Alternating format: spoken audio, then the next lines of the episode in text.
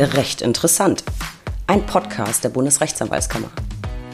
Ich bin Stefanie Bayrich, Pressesprecherin der BRAG und in der heutigen Folge geht es um das Thema Kurz und knackig.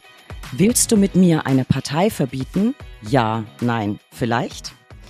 Liebe Lauscher, kaum ein Thema hat uns in letzter Zeit so bewegt wie die Recherche von Korrektiv und die Demos im ganzen Land. Allenorts sah man Schilder mit Forderungen nach einem Verbotsverfahren. Auf Social Media wurde heiß das Für und Wider eines solchen Verfahrens diskutiert. Aber wie läuft dieses Verfahren eigentlich ab? Wer kann es anstoßen? Welche Voraussetzungen gibt es? Und was passiert dann? Was sind die Folgen eines Verbotsverfahrens? Was passiert, wenn das Verfahren scheitert? Gibt es Chancen und Risiken? Fragen über Fragen, die ich mit Rechtsanwalt und YouTuber Chan Yo Yoon kläre. Chan Yo ist Fachanwalt für IT-Recht, Mitglied im Ausschuss IT-Recht der BRAC und Gründer der Kanzlei Yoon in Würzburg. Lieber Chan Yo, ich freue mich sehr, dass du heute zugeschaltet bist und Zeit hast, ein wenig mit mir zu plaudern. Ja, Steffi, vielen Dank für die Einladung. Ich freue mich hier zu sein zum allerersten Mal in deinem Podcast. Es wurde aber auch Zeit. Und Janjo, ich finde es ehrlich gesagt wirklich schade, dass wir heute gar nicht über dich, dein spannendes Leben und deinen Werdegang sprechen können. Unsere Spezialepisoden widmen sich ja immer ganz konzentriert einem Thema und nicht so sehr meinem Gast. Aber die Lauscher da draußen müssen überhaupt nicht traurig sein, denn wir haben schon eingetütet, dass wir gemeinsam eine eigene reguläre Folge aufzeichnen werden. Heute wollen wir uns aber ganz auf das Thema Parteiverbot äh, fokussieren, das gerade in aller Munde ist. Wirklich alle Welt spricht drüber, aber viele wissen gar nicht so genau, wie so ein Verfahren funktioniert. Und ich dachte, das lassen wir uns von dir einfach mal erklären, denn du hast dich mit dem Thema schon intensiv befasst. Und vielleicht zum Einstieg, wie kamst du dazu, dich mit dem Thema Parteiverbot äh, zu beschäftigen, ist ja auf den ersten Blick jetzt nicht so naheliegend. Fachanwalt IT-Recht und so. Wie kamst du drauf? Wir haben gerade mal wieder so eine Lage, eine Lage, wo eine Rechtsfrage elektrisiert, wo alle Leute glauben, sie müssten sich mit dem Thema befassen und auch was Schlaues dazu sagen. Und da gibt es quasi so ein Vakuum, ein Unterdruck an juristischer Aufklärung. Das hatten wir schon erlebt in den Corona-Zeiten, wo die Rechtslage sich ständig veränderte und ganz viel Erklärung brauchte. Und du hast richtig gesagt, ich bin ja eigentlich IT-Rechtler, auch in diesem Ausschuss. Und das hier ist jetzt eine verfassungsrechtliche Frage. Aber mit meinem Nebenjob als YouTuber oder in Social Media sind die Fragestellungen ganz oft öffentlich-rechtlicher Natur. Und dann gibt es noch einen anderen Nebenjob. Ich bin ja beim Bayerischen Verfassungsgerichtshof. Da muss ich gelegentlich auch mal in Verfassungsrecht reinschauen. Auf jeden Fall eine schöne Mission. Ich verfolge deinen Kanal schon eine ganze Weile. Ich verlinke den auch mal in den Show Notes. Lass uns doch dann gerne inhaltlich einsteigen. Wer kann denn so ein Verbotsverfahren überhaupt anstoßen? Wer ist antragsberechtigt und wer ist dann für das Verfahren zuständig? So, das sind so die, ähm, die einfachen Fragen. Steht ja in 21 Grundgesetz, da gibt's drei Protagonisten. Bundesrepublik ist ein demokratischer sozialer Bundesstaat, das ist der Absatz 1. Die Antragsberechtigten sind aber Bundesregierung, Bundestag und Bundesrat. Bei dem NPD-Verfahren waren es alle drei, die gemeinsam diesen Antrag gestellt haben. Aber es gibt eine Besonderheit und die steht gar nicht im Grundgesetz drin, sondern im Bundesverfassungsgerichtgesetz. Es gibt theoretisch auch die Möglichkeit, dass eine Landesregierung einen solchen Antrag stellt, aber nur in Bezug auf auf Parteien, die sich auf das jeweilige Bundesland beschränken, also ein Landesverband möglicherweise. Insofern eine interessante Frage bei all den Ministerpräsidenten, die nach Parteiverbot rufen, die könnten natürlich in ihrem Bundesland auch erstmal damit anfangen. Das ist ein guter Punkt. Und klar, wir zumindest wir Anwälte haben hoffentlich alle zu Hause ein Grundgesetz liegen, aber wir sind ja immer serviceorientiert und manchmal ist es ja einfach bequemer, äh, einer Sache zu lauschen, als sie selbst nachzulesen. NPD war ein gutes Stichwort. So wirklich häufig wird von der Möglichkeit, eine Partei zu verbieten oder ein solches Verfahren einzuleiten, ja nicht wirklich Gebrauch gemacht. Glaube ich, ist auch richtig und wichtig, denn Parteien sollen ja möglichst unbeeinflusst vom Staat ihre Tätigkeit entfalten können. Hast du einen Überblick, wie viele dieser Verfahren es bisher gab? Ich kann mich tatsächlich nur an die beiden NPD-Verfahren erinnern, die ja gerade nicht mit einem Verbot endeten. Ja, die Rechtsprechung dazu ist ziemlich überschaubar. Es gibt noch ein erstes Verfahren und das war auch erfolgreich, nämlich das zur KPD, zur Kommunistischen Partei Deutschland. Und da wissen wir heute, wenn wir auf die Parteienlandschaft auch drauf gucken, was dann das Resultat daraus war, also was an Nachfolgeorganisationen und was mit den Wählern passiert ist. Also das erste KPD-Verfahren Verfahren war erfolgreich. Dann gab es das erste NPD-Verfahren, das war nicht erfolgreich, weil das Gericht gesagt hat, das ist zu sehr staatlich geprägt durch die vielen V-Leute. Das ist ein Thema, was natürlich bis heute immer wieder ganz genau betrachtet wird und was wir auch für ein denkbares AfD-Verbot betrachten müssen. Und dann gab es das zweite NPD-Verfahren, was auch nicht erfolgreich war, nämlich mit der Begründung, dass es an der Potentialität fehlte, weil die NPD so unbedeutend geworden war, weil die Wähler inzwischen zu anderen Parteien rübergewechselt sind, dass ein Verbot einfach nicht mehr möglich oder verhältnismäßig war. Und das ist jetzt auch der Grund, warum wir so vorsichtig sind mit dem Verbotsverfahren. Man hat Angst, dass es dann auch zum dritten Mal nicht klappen könnte. Und da gibt es unterschiedliche Meinungen dazu, was das dann politisch bedeuten würde. Da kommen wir ja gleich noch drauf zurück. Und ich meine mich dunkel erinnern zu können, dass gerade das zweite NPD-Verfahren so ein bisschen ja für Entsetzen gesorgt hat, weil es wurde ja sogar festgestellt, Verfassungsfeindlichkeit wäre gegeben. Es hat dann, es hat eben dann nur nicht mehr gereicht, die Qualität, ja, oder die Quantität, ähm, um die Partei zu verbieten. Dann kommen wir mal zum Verfahren selbst.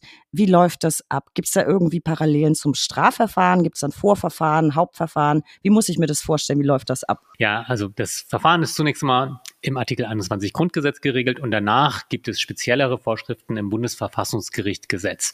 Da gibt es dann zum Beispiel auch die Vorschrift, dass es denkbar ist, dass auch Landesregierungen solches Verfahren anstrengen können. Es gibt die Möglichkeit einer ähm, Beteiligung, mündliche Verhandlung. Ob die, hier war es ja so, dass die NPD bei der mündlichen Verhandlung gar nicht dabei war, führt aber nicht zu einem Versäumnisurteil, ähm, schließt aber auch nicht aus, dass das Verfahren abgeschlossen werden kann. Bemerkenswert finde ich, dass der maßgebliche Zeitpunkt nicht das Ende der letzten mündlichen Verhandlung ist, wie wir es im Zivilrecht kennen, sondern der Entscheidungszeitpunkt. Das heißt, alle Veränderungen, die bis zum Zeitpunkt der Entscheidung noch auftreten, und das halte ich für ganz wichtig für künftige Verfahren, können berücksichtigt werden. Das heißt, wir schauen uns eine Partei nicht an zum Zeitpunkt der Antragstellung, wie vielleicht im ich weiß nicht, ob das im Familienrecht so gemacht wird. Steffi, du machst sowas, ne? Ähm, Familienrecht, da, nein. Ah, nee, das war, das war einer von deinen Gästen. Ähm, da kommt es ja zum Beispiel für irgendwelche Vermögensbetrachtungen auf andere Zeitpunkte an. Aber hier wirklich bis zum Ende. Das heißt, eine Partei kann sich noch verändern, kann zum Beispiel demokratischer werden und dann muss man das berücksichtigen. Deshalb ist es ja auch so schwer zu vorherzusehen, wie so ein Verfahren ausgeht, weil wir ja nicht wissen, wie sich zum Beispiel eine AfD im Laufe der nächsten zwei, drei, vier Jahre verändern wird. Und ich bin ja der Meinung, dass es sogar konstruktiv sein kann, so ein Verfahren zu betreiben, weil vielleicht kommt am Ende eine demokratischere Partei raus. Interessanter, interessanter Punkt. Versäumnisurteil wäre natürlich ganz cool. Das wäre eine schöne weitere Möglichkeit. Weil du gerade ähm, Artikel 21 angesprochen hast, da ist ja die Rede von Parteien, die nach ihren Zielen oder nach dem Verhalten ihrer Anhänger darauf ausgehen, die freiheitlich-demokratische Grundordnung zu beeinträchtigen, zu beseitigen, beseitigen und so weiter. Ich habe mich gefragt, was meint denn in dem Zusammenhang Verhalten der Anhänger, also rein quantitativ, weil ich denke, das könnte ja auch ein Problem sein. Es wird ja bei keiner Partei sein, so sein, dass immer alle Anhänger etwas tun oder verbreiten, ähm, das dann ausreichend wäre. Welches Verhalten der Anhänger in welcher Ausprägung, Quantität oder auch Qualität muss denn vorliegen, damit man es der Partei als solcher zurechnen kann? Das Stichwort ist genau das, Zurechnung. Und das ist in der NPD-Entscheidung, und zwar in beiden NPD-Entscheidungen, also in der Parteienfinanzierungsentscheidung, der jetzt aktuellen, aber auch der vorherigen, sehr ausführlich beleuchtet worden, weil es gibt immer wieder den Einwand, naja, das hat ja nur einer gesagt, das kann man der Partei nicht zurechnen. Zunächst mal ist es so, man schaut zum Beispiel in das offizielle Programm. Und da sehen wir natürlich einen großen Unterschied zwischen AfD und NPD. Die NPD war an der Stelle schon im Programm so offen verfassungswidrig, dass es gar nicht so sehr auf die Äußerung ankam. Aber das Bundesverfassungsgericht Bundesverfassungsgericht hat natürlich weitergeschaut und was ich bemerkenswert fand bei der aktuellen Entscheidung, man hat sogar Facebook Social Media Posts von Kreisverbänden betrachtet. Und aus der Verbotsverfahrensentscheidung der NPD geht hervor, dass also das Verhalten von Mitgliedern der Partei, und zwar auch einfachen Parteimitgliedern, die nicht Vorsitzende sind, können auch Mandatsträger sein, zugerechnet wird, wenn sich die Partei nicht ausdrücklich distanziert. Und das ist interessant, weil es gibt viele verrückte Äußerungen von meinetwegen auch Hinterbänkler oder einfachen Parteimitgliedern, die der Parteiführung bekannt sind, die sich davon aber nicht distanzieren will. Und das haben wir doch in den letzten Tagen ganz, ganz viel gesehen. Journalisten halten etwas vor, Parteiführung sagt, nö, das ist in Ordnung, da distanzieren wir uns nicht.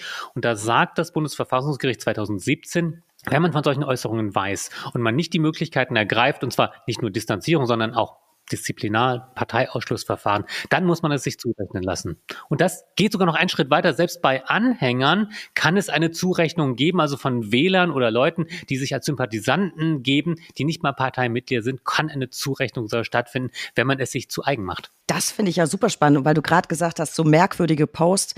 Mein Highlight in den letzten Tagen war, das kursierte überall auf Social Media, ein Screenshot, ich glaube von Facebook.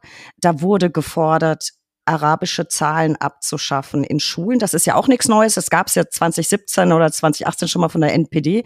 Aber auch das ging ganz, ganz groß durch die sozialen Medien gerade. Ja, da kann man manchmal, kann man manchmal nur schlucken. Aber spannender Punkt. Die Frage hätte ich nämlich auch gehabt. Welche Beweismittel sind geeignet? Du hast jetzt gesagt, man hat in dem Verfahren auch äh, Social Media beobachtet.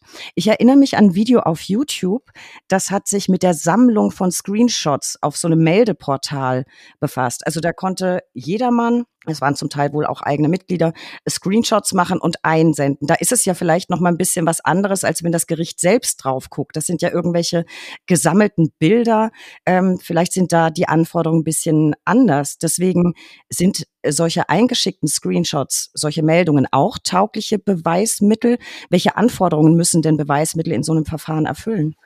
Also es ist wirklich eine ähm, spannende Frage, weil ich habe mich dazu bisher noch gar nicht positioniert. Ich wurde auf X, Twitter genau zu der Frage auch schon markiert, weil die einen sagen, ach, das ist doch Quatsch, lass mal den Verfassungsschutz sammeln. Es bringt doch nichts hier Posts zu ähm, sammeln. Erstmal ist natürlich die Frage Beweiswert, wissen wir, wer das gepostet hat? Und die andere Sache, das ist doch nur Social Media. Aber in der aktuellen Entscheidung des Bundesverfassungsgerichts sehen wir, dass sie sehr wohl Social-Media-Beiträge berücksichtigen. Und wer jetzt das Beweismittel bereitstellt oder darauf aufmerksam macht, das ist jetzt eigentlich egal. Es ist ja nicht nur der Verfassungsschutz oder die Antragsteller selbst, die in Social Media unterwegs sein können. Das können natürlich auch User sein und dadurch wird sowas erst sichtbar. Zum Beispiel Gestern Abend sah ich einen Beitrag von einem AfD-Mitarbeiter, der dazu aufgerufen hatte, in der Vergangenheit, dass deutsche Frauen untersucht werden sollen und dann soll man ihnen Eizellen entnehmen, auch gegen ihren Willen, um das deutsche Volk vielleicht auf diese Weise zu fördern und zu halten. Gestern Nacht hatte sich davon distanziert, nachdem die bösen Linken so viel davon geteilt haben und das kritisiert haben, hat er an der Stelle ein wenig zurückgerudert. Das sind Beiträge, die sind relevant in dem Moment nicht, wenn sie gepostet werden, sondern wenn sie zugerechnet werden können. Also wenn, wie vorhin schon gesagt, Parteiführung damit konfrontiert wird und sich entscheidet, es stehen zu lassen, weil es vielleicht Zustimmung bringt. Dieser Post brachte jetzt wahrscheinlich auch in den eigenen Reihen nicht so viel Zustimmung, deshalb hat man sich davon verabschiedet. Aber wir hatten ja zuletzt gesehen, wie Deutschland den deutschen Ausländer raus. Da tat sich ein führender AfD-Politiker schwer, sich davon zu distanzieren. Der sagte zwar, na ja, das war halt so eine Stimmung, aber er sagte nicht das Falsche. Deutschland den Deutschen ist doch das, was wir wollen. Und genau das ist die Herausforderung, wo ich gespannt bin, wie sich die AfD positionieren wird. Denn wenn Leute sagen, das wird nicht funktionieren, das Verfahren. Dann nur deswegen, weil die AfD rigoros sauber macht, ähm, sich radikal verändert und distanziert von all diesen Sachen. Wenn sie so weitermacht wie bisher, dann wird man mit der gleichen, mit dem gleichen Maßstab wie im NPD-Verfahren eben gucken, ob zum Beispiel der ethnisch-völkische Begriff und die Bevorzugung gegenüber anderen Bevölkerungsschichten gegen die Menschenwürde verstößt. Witzig, dass du dir gerade diesen Beitrag rausgepickt hast. Das war mein persönlicher Tiefpunkt in den letzten Tagen. Ich weiß genau, welchen Beitrag du meinst. Ich weiß auch, von wem er war. Und es ist leider auch ein Mitarbeiter von jemandem, der auf Bundesebene sehr weit oben steht. Und ich glaube, es war im Zusammenhang mit der Wehrpflicht. Also zum einen, junge Männer sollen wieder zur Bundeswehr und junge Frauen sollen gescannt werden, um zu gucken, ob sie taugliche Eizellenspenderinnen sind. Ähm, da ist mir fast das Handy aus der Hand gefallen. Äh, gut, ich bin raus. Ich bin alt, mich wird's nicht betreffen. Ich finde aber allein diesen Grundgedanken, ja, mir fehlen, ja, verschlägt's mir die Sprache, kann ich anders nicht sagen. Wir wissen natürlich nicht, was am Schluss rauskommt. Also wir können doch am Anfang als Juristen nicht eine Prognose dazu abgeben, was für Material gesichtet wird. Was wir Juristen aber können, und das ist unsere Aufgabe, die rechtlichen Maßstäbe, die wir jetzt sehen an den vergangenen und der aktuellen Entscheidung, anzuwenden und zu subsumieren und zu gucken, was müsste denn da rauskommen, wenn dieses Material vorläge. Und die Erkenntnis eben gerade war, selbst Äußerungen auf Social Media können relevant sein. Also auch die Eizellenentnahmepflicht und äh, Erzeugung von Menschen nach Zwang ist jetzt erstmal eine Äußerung, die dabei berücksichtigt werden könnte. Insbesondere wenn jetzt zum Beispiel ein führender Mitarbeiter sich das zu eigen macht oder auch sagt, der, der das geäußert hat und es vielleicht auch mal gemeint hat, der soll weiterhin Einfluss nehmen, zum Beispiel auf Social Media Betreuung oder ähm, Schreiben von Reden. Wir haben es ja gesehen, Alice Weidel hat Hartwig entlassen, weil man hat sich einvernehmlich getrennt. Das ist genau der Schritt, der eigentlich notwendig wäre, dass man konsequent sagt, so jemand kann eigentlich in der Partei nicht mehr mitwirken. Und da bin ich gespannt, wie sich das auswirken würde, ob eine Alice Weidel es schaffen würde, in einer Demokratisierung, wenn sie das denn wollte, all die undemokratischen, nicht rechtsstaatlichen Teile zu entfernen. Früher hatte sie mal versucht, gegen Höcke vorzugehen, hat sie in letzter Zeit aufgegeben. Mit einem Verbotsverfahren stellt sich die Frage noch, natürlich nochmal neu. Und dann ist natürlich die Frage, wie wird sich die Partei? Wird es dann Alice Weidel überhaupt noch als Sprecherin geben? Das ist auf jeden Fall eine, eine spannende Frage. Vielleicht mal wieder ein bisschen zurück zum Verfahren. Was ich mich noch gefragt habe, aber ich bin ja eben kein Experte, deswegen bist du ja heute hier. Äh, es gibt die Möglichkeit, wenn sich die Tätigkeit einer Partei eben auf ein Bundesland beschränkt, auch dort Antrag äh, zu stellen von der Landesregierung. Ist es vielleicht möglich und sinnvoll, generell zwischen Bund und Ländern zu unterscheiden? Ähm, es ist ja durchaus so, dass die äh, Landesfraktion sich oder ein Landesverband sich vielleicht anders verhält als äh, jetzt die Fraktion im Bundestag.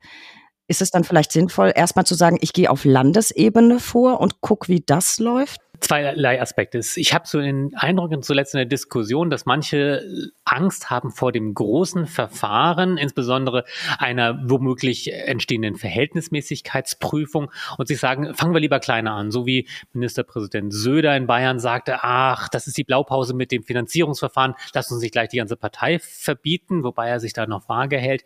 Und so könnte man natürlich auch sagen, schauen wir uns doch erstmal die drei als rechtsextrem gesichert, rechtsextrem anerkannten Landesverbände an in Ostdeutschland.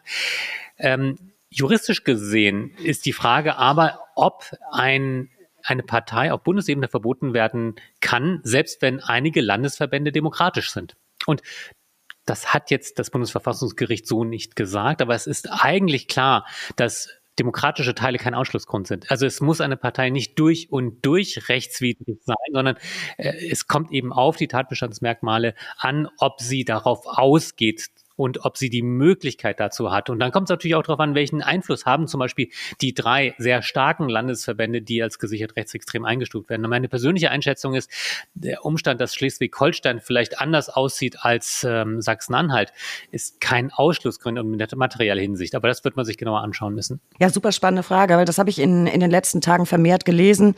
Lass doch mal einfach auf Brandenburg und Thüringen beschränken. Ähm, deswegen die Frage. Äh, jetzt haben wir schon über einiges in der Tiefe gesprochen. Jetzt mal, ich weiß, man kann sich nicht festlegen, aber wie hoch schätzt du denn, falls du tippen magst, die Erfolgschancen eines Verbotsverfahrens ein? Weil die Hürden sind ja doch ziemlich hoch, haben wir in der Vergangenheit immer wieder gesehen. Ja, du weißt, Juristen antworten ja immer, es kommt drauf, man kann man so nicht sagen. Aber wenn ich eine weitere Kondition dazu hinzufügen würde, würde ich es wagen, eine Prognose abzugeben. Unter der Annahme, dass die AfD ihren Kurs beibehält wie bisher, würde ich mit den Maßstäben des Bundesverfassungsgerichts sagen, dass das Verbotsverfahren auch auf Bundesebene erfolgreich wäre. Die zweite Kondition ist allerdings, wenn sich die AfD gegen das Verbotsverfahren wehrt, und zwar rechtlich gut beraten und überleben will, dann wird sie sich so sehr verändern, dass ich am Ende sogar sagen muss, das wird für die Demokratie, für den Staat sogar ein Gewinn sein. Deshalb glaube ich eigentlich, dass es eine Win-Win-Situation ist. Entweder haben wir eine verfassungswidrige Partei, die verboten wird, weil ich dem Gericht zutraue, sich nicht einlullen zu lassen von Lippenbekenntnissen. Oder wir haben eine AfD, die trotzdem auf dem Boden des, der freiheitlich-demokratischen Grundordnung des Grundgesetzes steht, was auch, auch okay ist. Das ist ein super spannender Punkt. Äh, da habe ich nämlich auch ganz viel drüber nachgedacht. Wir beide sind ja viel auf Social Media unterwegs, lesen viel. Es gibt zu jedem Thema irgendwie ja nicht nur zwei Meinungen, ne, sondern ganz viele. Und was immer wieder diskutiert wurde, gar nicht die, die Frage, wer ein Verbotsverfahren erfolgreich oder nicht, sondern es wurde immer die, die Frage diskutiert, was wären denn die Konsequenzen, wenn es durchgeht und was wären die Konsequenzen, wenn es nicht durchgeht. Vielleicht gucken wir uns das, du hast ja eben schon ein bisschen angeteasert, nochmal an. Ähm, zum Thema Nutzen und Risiken habe ich ganz unterschiedliche Positionen gelesen. Jetzt mal unterstellt, das Verbotsverfahren wird durchgeführt und hat Erfolg. Was wären deiner Einschätzung nach die Chancen und die Risiken? Was würde dabei positiv, was negativ rumkommen? Da wird ja wahnsinnig viel diskutiert. Üblicherweise wird an der Stelle immer eingewandt, das bloße Verbot führt ja nicht dazu, dass die Menschen sich verändern. Wenn Menschen radikal denken, tun sie es weiterhin und wenn Leute dann auch noch politisch aktiv sind, suchen sie sich auch eine Betätigungsform. Mit einem Verbot würde zunächst einmal nur die Hülle, die Idee, die Partei, das rechtliche Gebilde verboten werden, allerdings auch Nachfolgeorganisationen. Das heißt, man könnte nicht einfach eine neue Partei gründen, man könnte eine gründen, aber wenn sie als Nachfolgeorganisation erkannt werden würde, wäre sie vom Verbot mit umfasst. Also werden wir sehen, dass die Leute sich vielleicht auf andere Parteien, und da bieten sich ja vielleicht jetzt auch neue Alternativen an, verteilt, aber es wird dauern, bis die sich formieren, bis die ihre Wähler ansprechen. Das heißt, äh, die Partei fängt zunächst einmal bei Null an und es steht ein neuer Wettbewerb. Vor allem aber, und das ist der wichtigste Aspekt, glaube ich, es wäre klar, dass eine Partei, die sich offen ausspricht, die Unantastbarkeit der Menschenwürde in Frage zu stellen, abzuschaffen, keinen Bestand haben kann.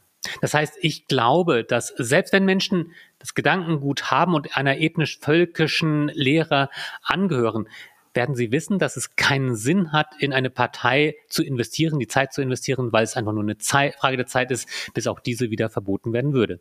Das wäre die wehrhafte Demokratie. Das wäre die wehrhafte Demokratie.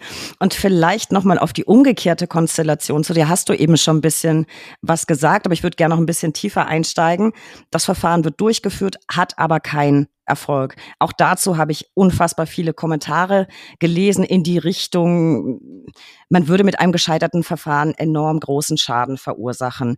Du siehst das ja nicht ganz genauso, aber vielleicht beide Seiten. Was wäre der große Schaden und was wäre vielleicht der positive Nebeneffekt auch eines gescheiterten Verfahrens?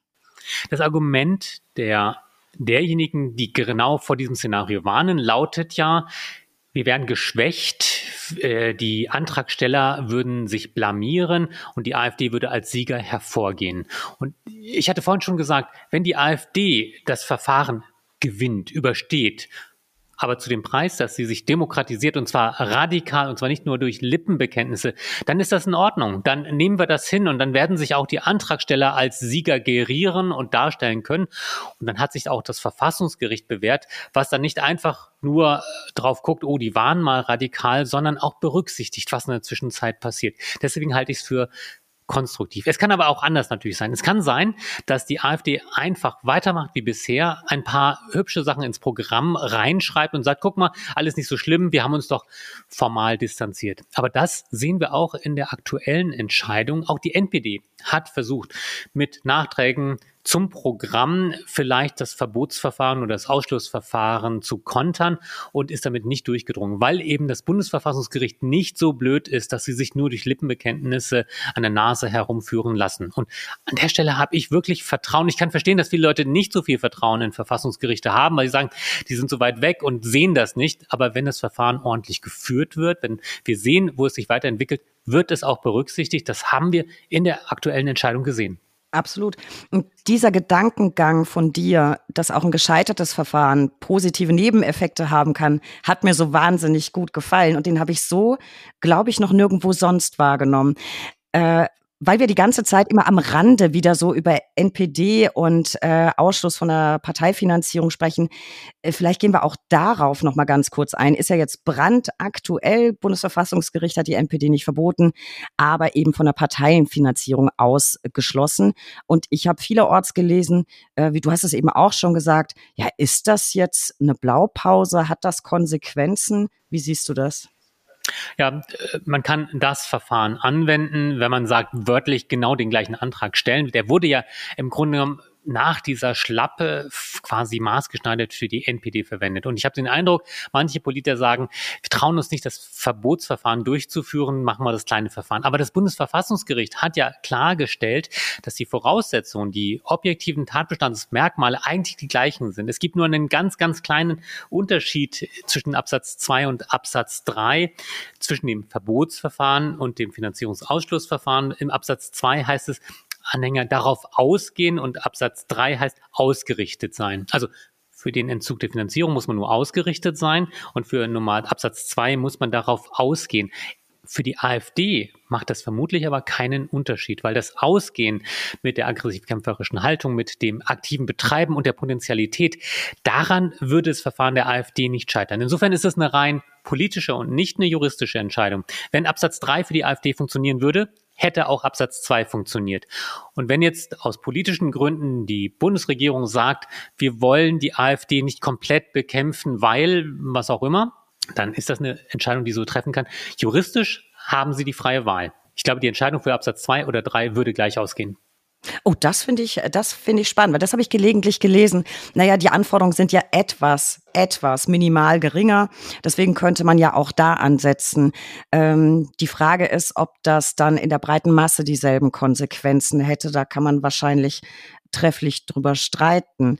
Man ähm, kann sich die Rechtsfolge anschauen, ob einem das reicht, dass die AfD dann nicht, nicht die staatliche Finanzierung bekommt. Ähm, sie hat natürlich auch andere Finanzierungsmöglichkeiten. Also spielen wir mal das Finanzierungsausschlussverfahren durch. Wäre es erfolgreich nach langer Zeit, dann hätte die Partei weniger Geld, könnte so wie die NPD keine Spendenquittung mehr ausstellen. Wäre also für die Finanzierung würde die Partei tatsächlich behindern, würde sie nicht ausschließen. Das ist eine politische Frage, ob man den oder den anderen Weg wählen will. Chanjo, ich könnte noch stundenlang mit dir plaudern, aber es ist ja nun heute mal ein kurz und knackig fokussiert auf dieses äh, Thema. Sollen wir zum Schluss oder magst du zum Schluss noch einen Tipp abgeben? Was glaubst du? Gibt es in nächster Zeit ein Verbotsverfahren? Ja oder nein? Also man hat ja so ein paar Indizien, wo man gucken kann, was so die Abbildung ist. Weil eigentlich ist es so, wenn man ein Verbotsverfahren machen will, sollte man nicht so sehr offen darüber sprechen, jedenfalls nicht als derjenige, der den Antrag stellen kann.